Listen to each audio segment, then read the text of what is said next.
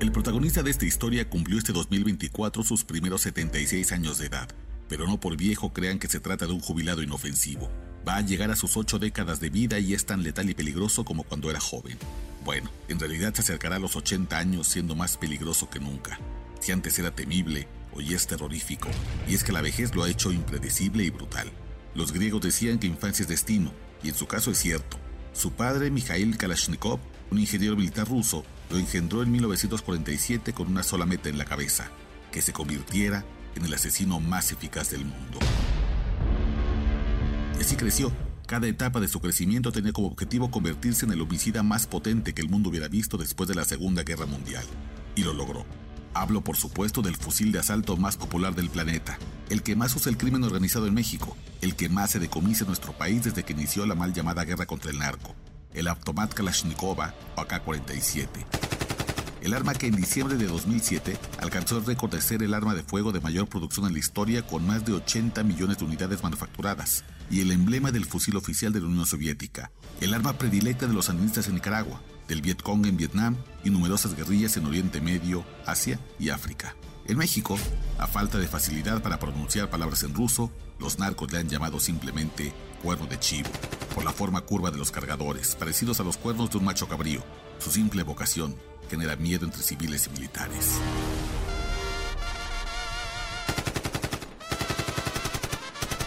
Por años, el crimen organizado en nuestro país lo adoptó como su armamento básico. Es común y relativamente barato, lo que hace fácil su obtención en el mercado negro.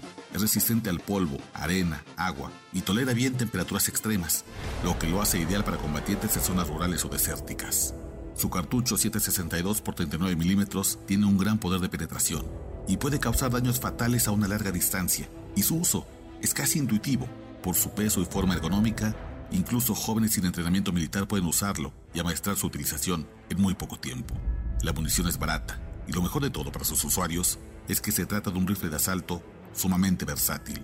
Fácilmente se le pueden hacer mejoras a bajo costo que sorprenden a rivales, policías, militares y marinos. Es justamente este último punto el que ha preocupado a las autoridades mexicanas en los últimos tres años, pues cada vez más aparecen AK-47 en campamentos del crimen organizado, en bodegas clandestinas y en manos de sicarios asesinados, con modificaciones que los hacen más poderosos que el armamento de policías y militares. Un informe elaborado por la Secretaría de la Defensa Nacional, al que Nación Criminal tuvo acceso, da cuenta que en México se vive una nueva generación de cuernos de chivo en manos de criminales. Son versiones potentes, temibles, mejores que las que tiene el gobierno. Se han hallado en principalmente seis estados, Tamaulipas, Zacatecas, Guanajuato, Michoacán, Morelos y Chiapas. Destacan por sus culatas ajustables, sus miras telescópicas, guardamanos para un mejor agarre y empeñaduras ergonómicas. Además, los nuevos AK-47 del crimen organizado tienen sistemas de rieles con miras ópticas, láseres para cegar a rivales y disparadores ajustables, así como cañones con estrías de mayor precisión. Incluso se han encontrado con sistemas de rieles tipo Picatinny elaborados a partir de impresoras 3D para montar una variada gama de accesorios, desde lanzallamas hasta silenciadores e incluso lanzagranadas y bombas de ruido.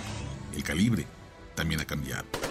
Los viejos cuernos de chivo no eran efectivos ante blindajes tipo 4, 5, 6 y 7, es decir, los más robustos con los que cuenta la industria.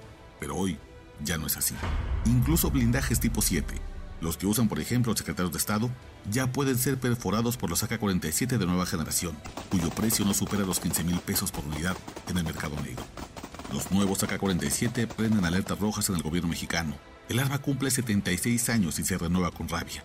En el gabinete de seguridad crece una preocupación.